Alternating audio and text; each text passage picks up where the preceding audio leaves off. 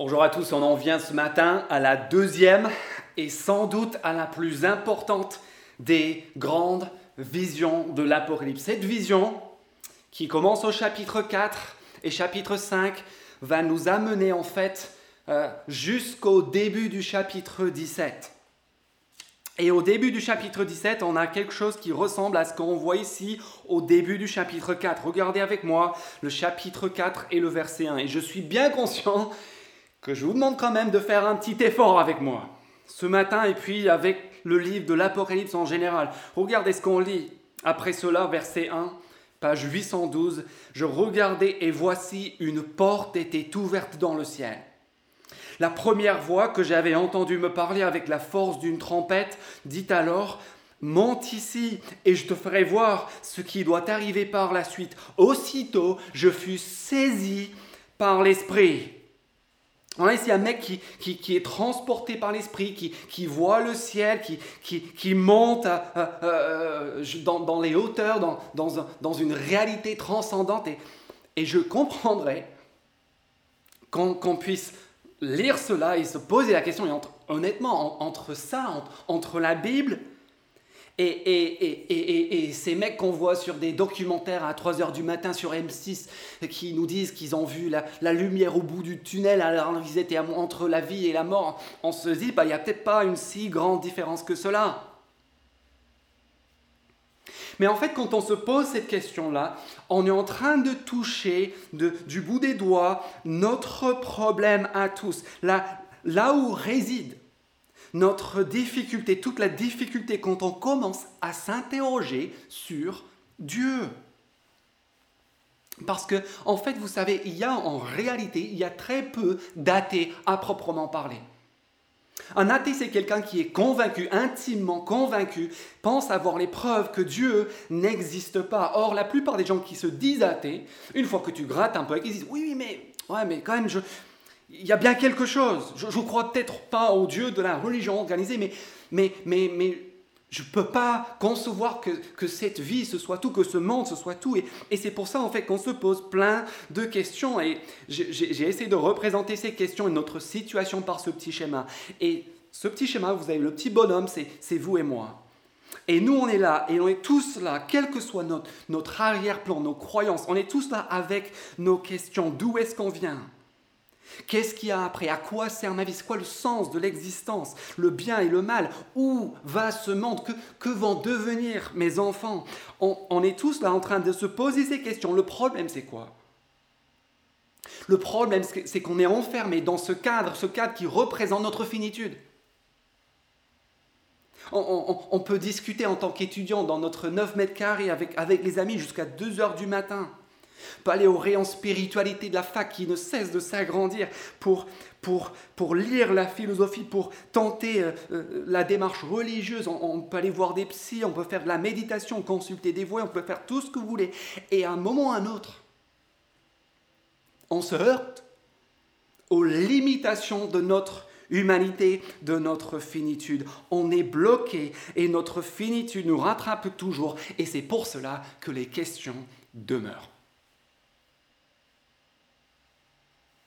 Ce qu'il nous faut, ce qu'il nous faut, les amis, pour nous sortir de cette impasse, c'est quoi?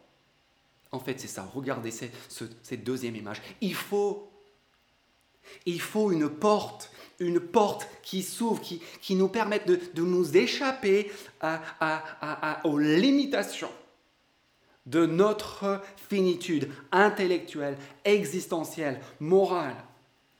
Et en fait, regardez bien comment le chapitre 3 de l'Apocalypse s'est terminé. Le chapitre 3 s'est terminé avec Jésus-Christ, lui qui vient, qui est le personnage central de la Bible, et qui a dit un jour, je suis la porte, je suis le passage, et qui, qui ici, à la fin du chapitre 3 de l'Apocalypse, se présente comme celui qui se tient à la porte et qui frappe, qui voudrait rentrer, lui qui est venu une fois dans le monde pour que nous puissions découvrir ce tout, cette, réalité transcendante dont on se doute tous.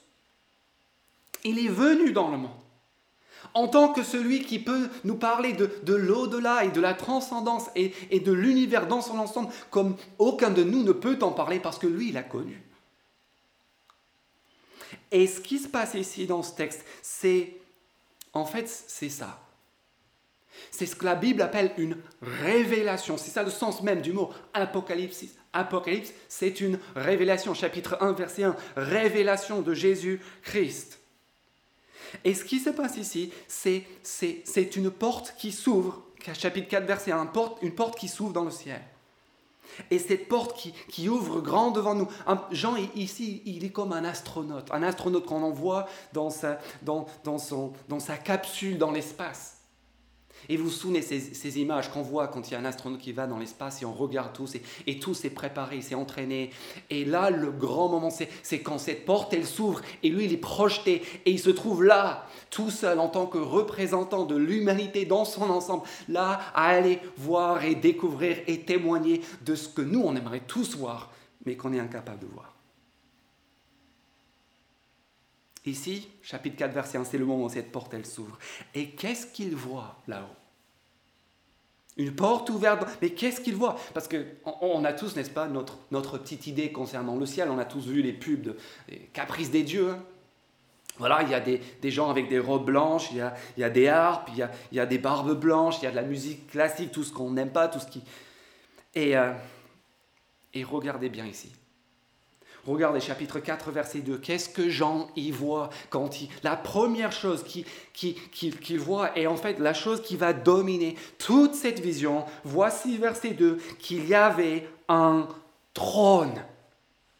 Un trône, symbole de puissance et d'autorité, de souveraineté. En fait, au chapitre 4, le mot trône revient 14 fois. 14 fois, deux fois 7, c'est-à-dire deux fois la, perfection, la totalité. Ceci est le trône ultime, le, trône qui est au-dessus de tous les autres, qui va dominer pas seulement ce chapitre, chapitre 4 et chapitre 5, mais, mais jusqu'à la vision des, des, nouveaux cieux et la nouvelle terre. Quel est le centre? Chapitre 22, verset 1 et verset 3 de l'Apocalypse. Le centre de cette vision, c'est le trône de Dieu et de l'agneau. Et en fait ici, on a le chapitre 4 qui nous parle du trône, et puis le chapitre 5 qui nous parle de l'occupant. Tout ici tourne autour de cela. Et ce que, nous allons voir, c'est que ces deux chapitres se terminent exactement de la même manière. Vous avez déjà vu ça? Chapitre 4, verset 9 à 11 et chapitre 5, verset 8 à 14, c'est-à-dire quasiment la moitié 50% de tout ce texte concerne la même chose et c'est la louange et l'acclamation aussi bien de ceux qui sont dans le ciel que de ceux qui sont sur la terre. Regardez euh, chapitre, 9, euh, chapitre 4, versets 9 à 11. Verset 11, tu es digne, notre Seigneur et notre Dieu, de recevoir la gloire, l'honneur, la puissance.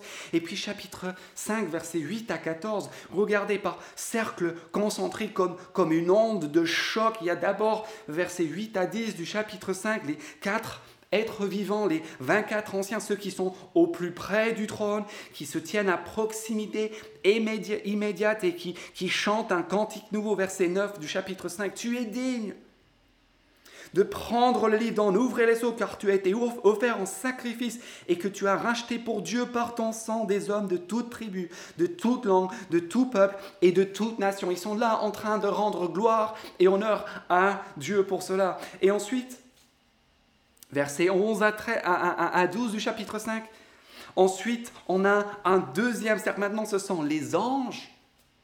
Par myriades, des myriades et des myriades, des milliers de milliers, ils sont là, eux aussi, en train de faire la même chose. Verset 12, il disait d'une voix forte, l'agneau qui a été offert en sacrifice est digne de recevoir la puissance, la richesse, la sagesse, la force, l'honneur, la gloire et la louange. Et puis au chapitre 5, versets 13 et 14, si, si jamais jusque-là le message n'était pas clair, regardez maintenant.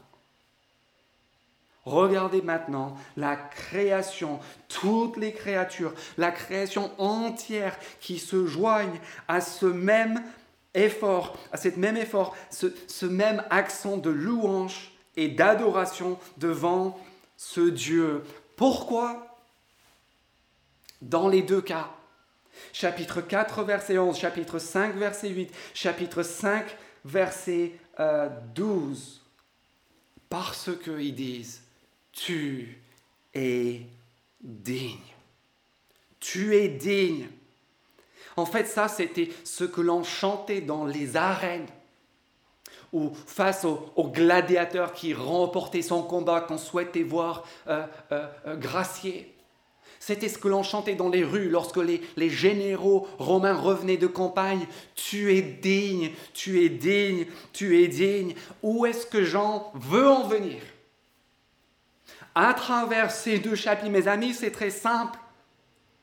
Il veut nous amener, nous aussi, à ce même constat et à dire avec ces foules, tu es digne, tu es digne, et à, nous joindre à eux et à leur louange.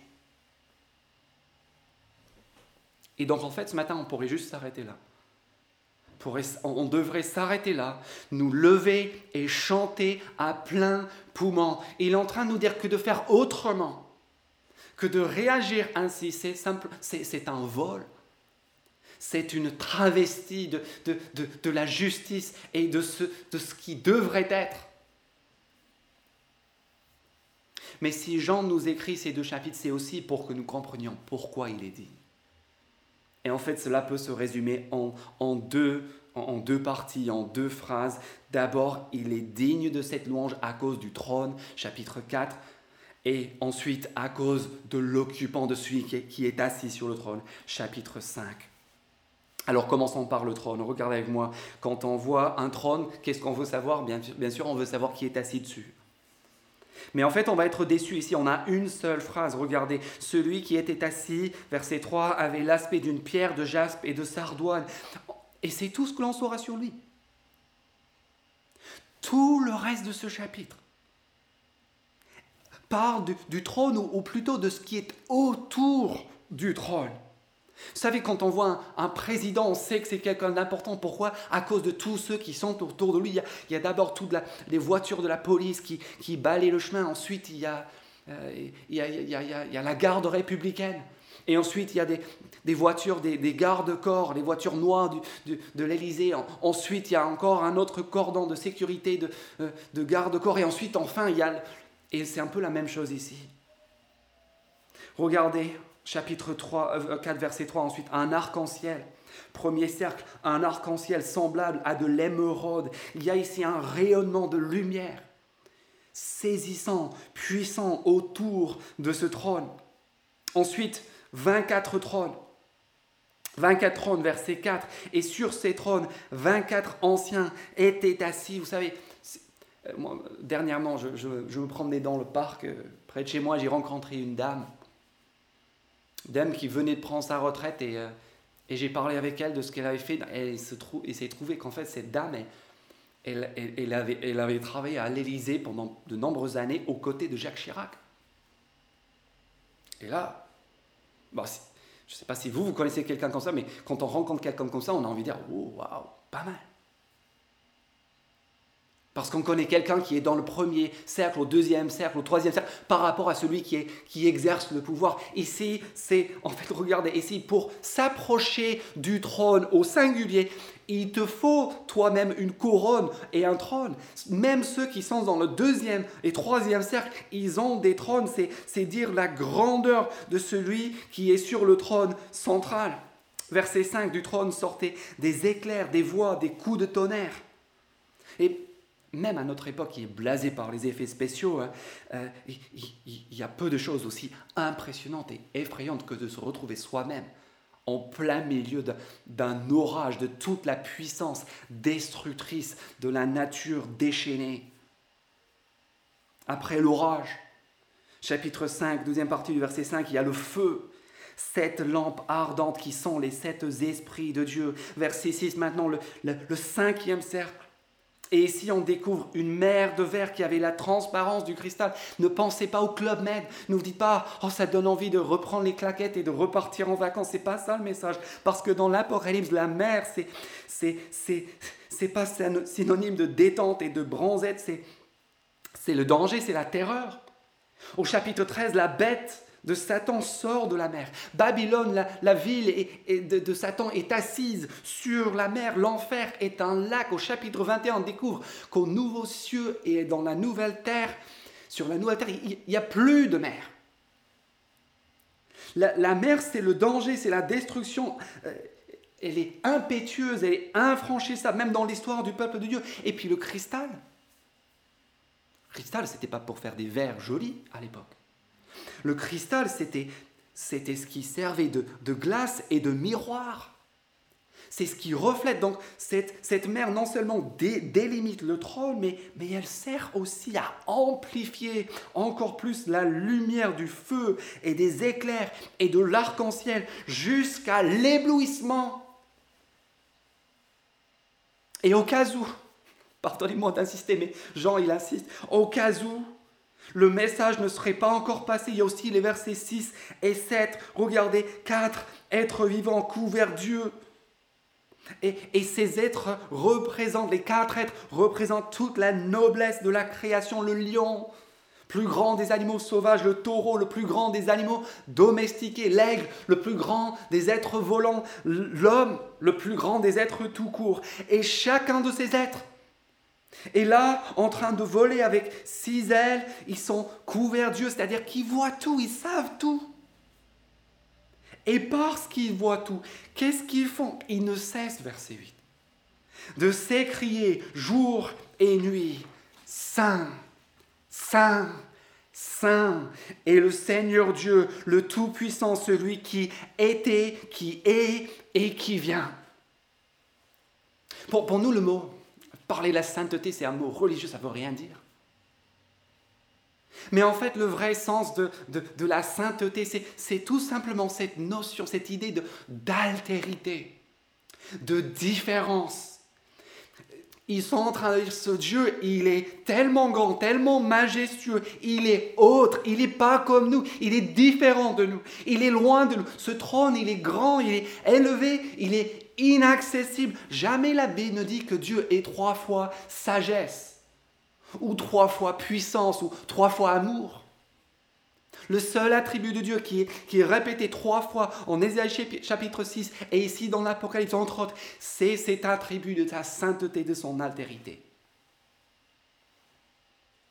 Vous savez, notre, notre spiritualité à nous aussi, n'est-ce pas, entre deux pôles, le pôle d'une terreur aveugle devant Dieu et, et de l'autre côté, le pôle d'une familiarité présomptueuse entre le Père Fouettard et le Père Noël. Et qu'est-ce que la Bible, enseigne? La Bible n'enseigne ni l'une, ni l'autre, ni même qu'il y a un choix à faire entre ces deux pôles. La Bible nous montre la, la nécessité d'une révérence profonde devant sa grandeur et en même temps la possibilité d'une vraie intimité. Et les deux, regardez bien, la révérence profonde et la vraie intimité s'alimentent mutuellement, ne sont pas en contradiction, en opposition. L'une alimente l'autre. Regardez bien le résultat de cette vision, c'est quoi? C'est que tous ceux qui sont autour du trône, avec leur pouvoir,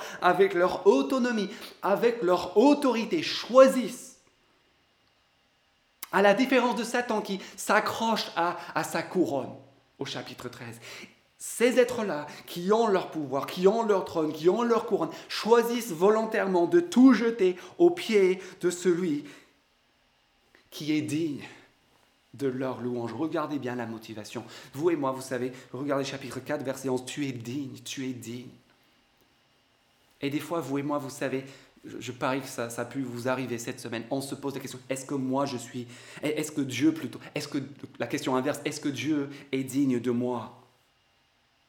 Est-ce que Dieu mérite que je lui fasse le cadeau de ma vie?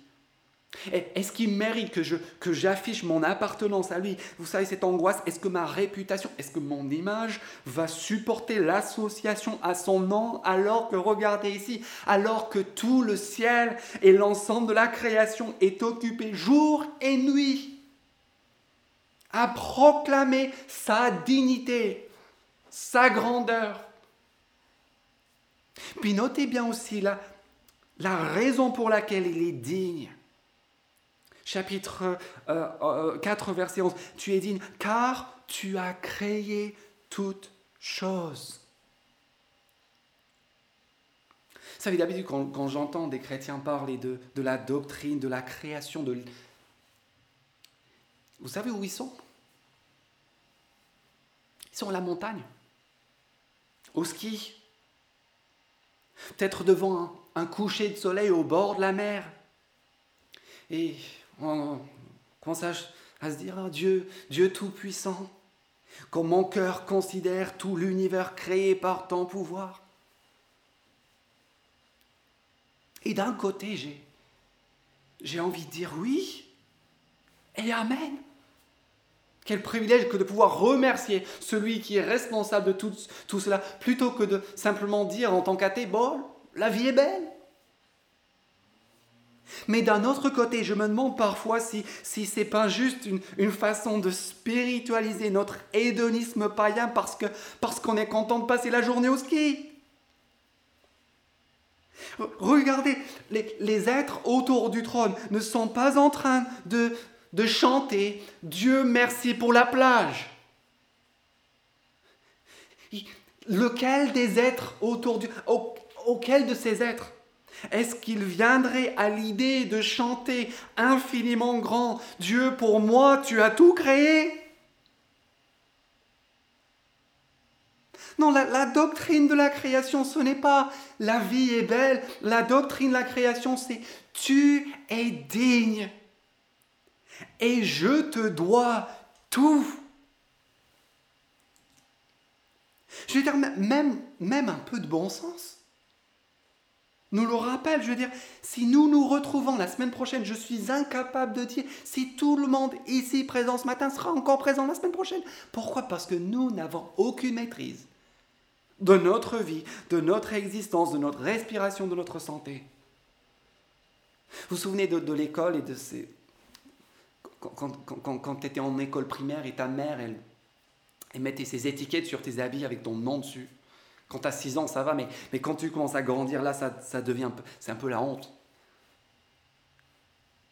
Et en fait, c'est exactement ce que, d'après le début de la Bible, d'après Genèse chapitre 1, c'est ce que Dieu il fait avec nous. Il pose notre son, empreinte, son étiquette dessus, et cela signifie que, que cet objet, cet habit, cette personne en l'occurrence, est ma propriété.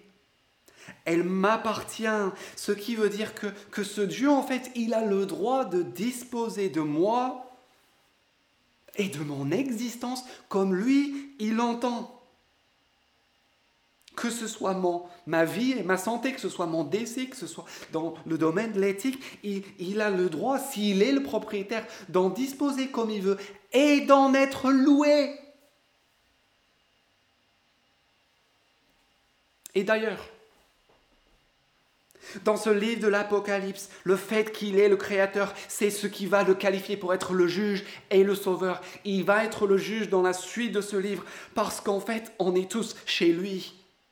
Et donc, ce sont ces règles qui appliquent, et c'est lui qui a le droit de les appliquer.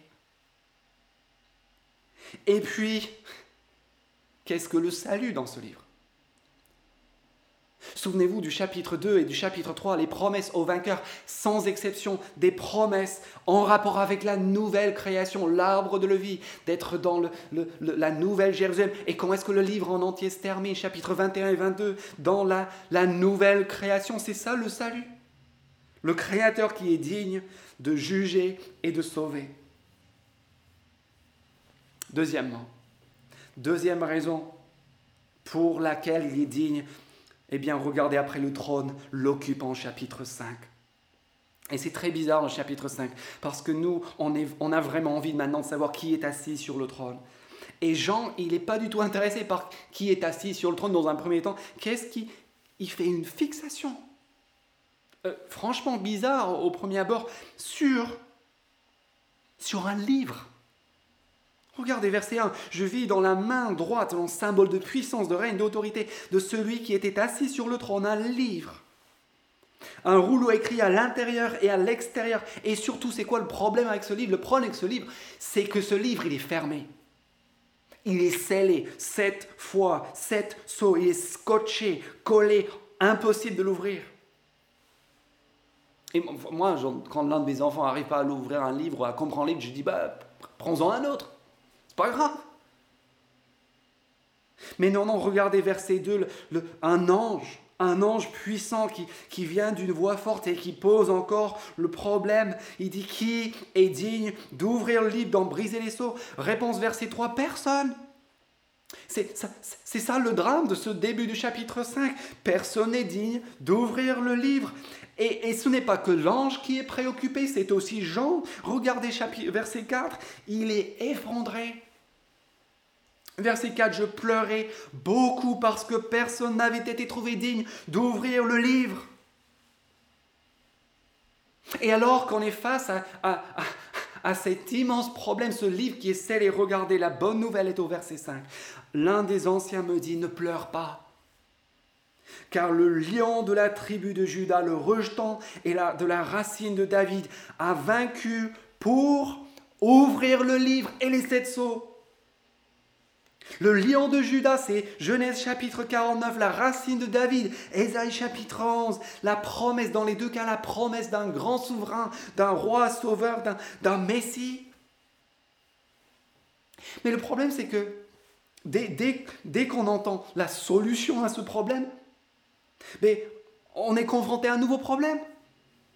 Regardez verset 6, on, apprend qu'on s'est fait rouler. Parce que on a entendu au verset 5 que, c'était un lion qui avait vaincu. Et puis au verset 6, on, voit un agneau. On te promet un lion, on te promet un vainqueur, et qu'est-ce que tu reçois? Une, une victime. Mais il faut qu'on continue de lire parce que cet agneau, c'est pas n'importe quel agneau. Cet agneau, cet agneau, regardez la suite, a sept cornes et sept yeux. Et là, on se dit, mais qu'est-ce que... Va trouver ça au salon de l'agriculture? Mais non, mais non, non, c'est de la littérature apocalyptique. N'essaie pas d'en faire un dessin, comprenez le symbole. C'est quoi la corne? La corne dans la littérature apocalyptique, c'est l'autorité, le règne, la puissance. Donc cet agneau, il a de l'autorité, l'autorité cette fois, l'autorité totale, complète. Et puis, sept yeux, c'est-à-dire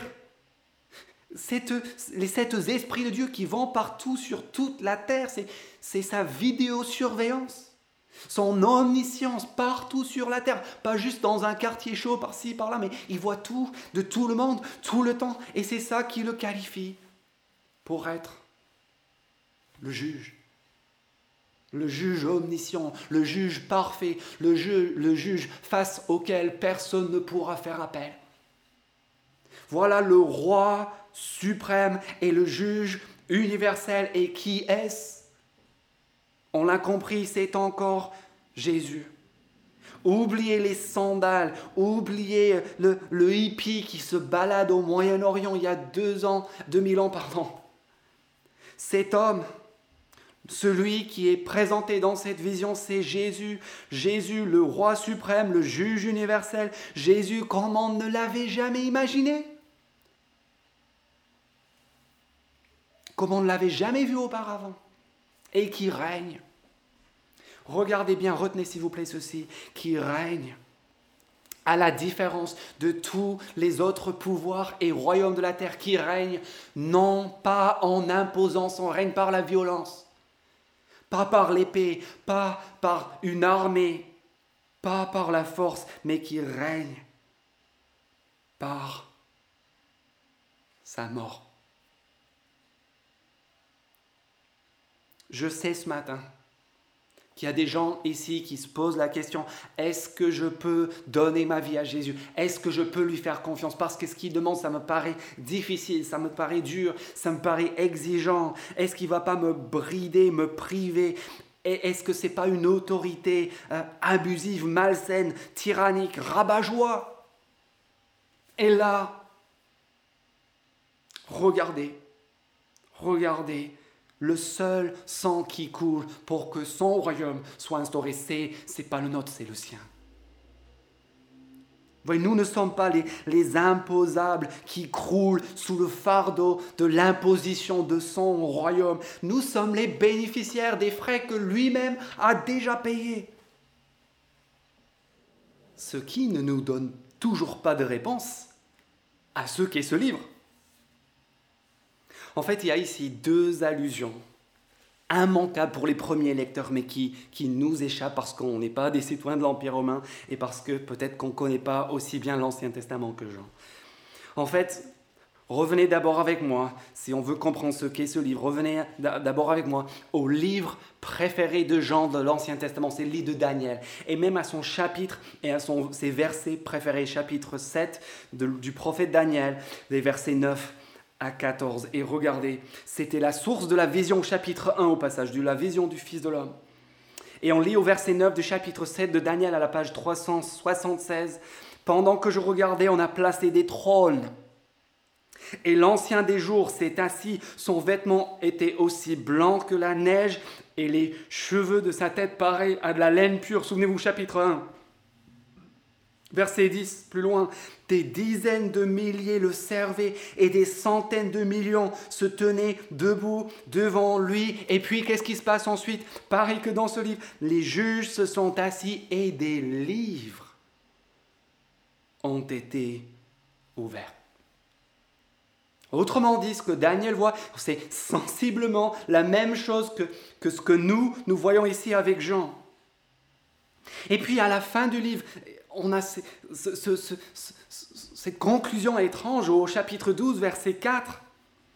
On, apprend que tout le livre de Daniel doit être, tout ce qu'il a vu concernant ce jugement et ce salut euh, à la fin des temps, devant l'ancien des jours et avec le Fils de l'homme, doit être fermé, scellé, jusqu'au moment de la fin.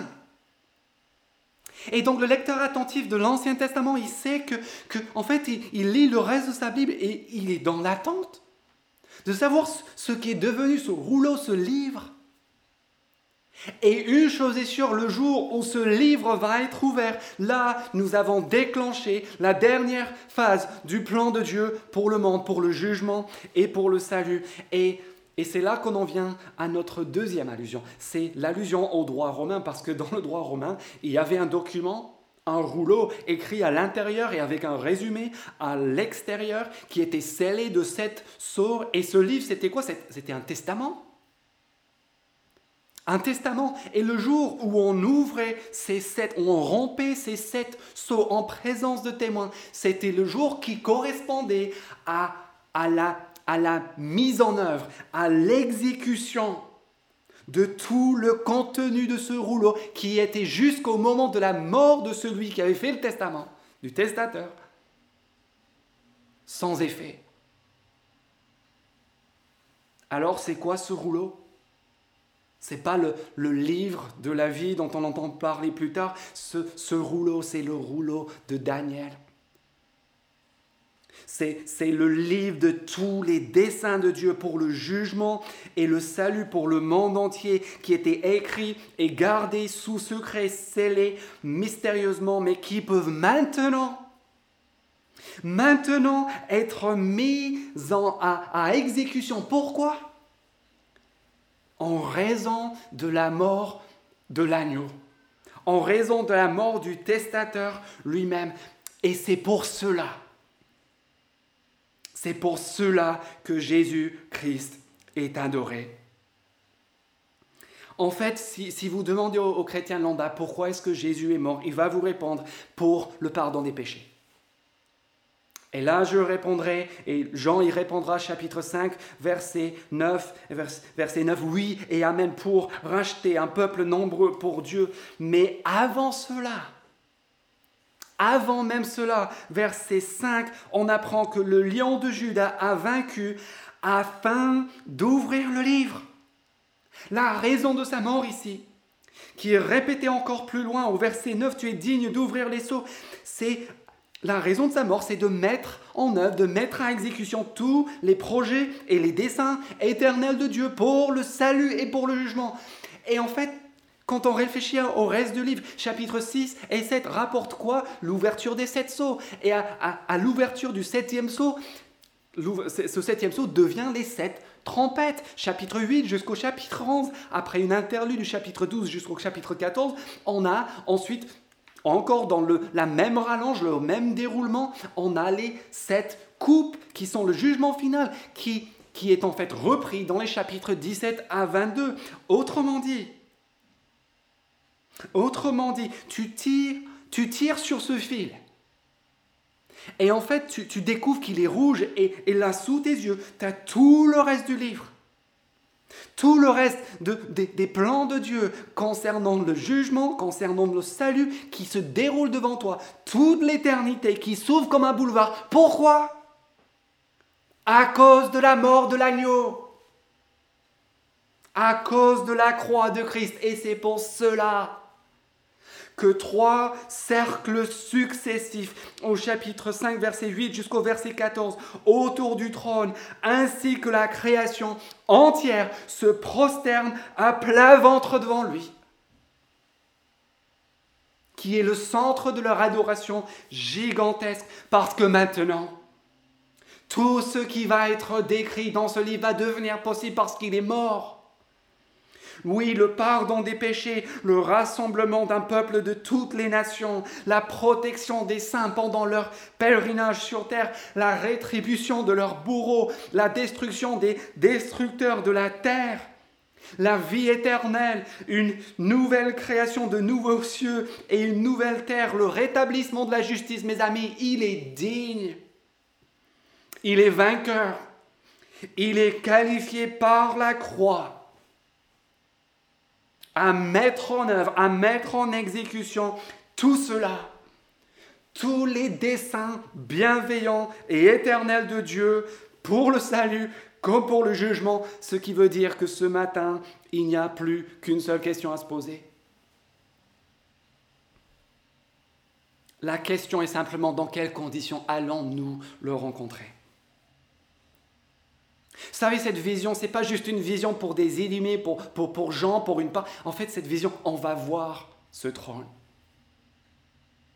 On va comparaître devant cet agneau, ce lion et lui, il veut que cette rencontre se déroule dans les meilleures conditions. C'est pour ça que chapitre 3, verset 20, il là à frapper à la porte et à vouloir rentrer. C'est pour cela qu'il donne son sang, chapitre 5, verset 8, afin de racheter pour être le sauveur. Il veut, il veut que cette rencontre se passe dans les meilleures conditions. Et c'est pour cela qu'il est mort.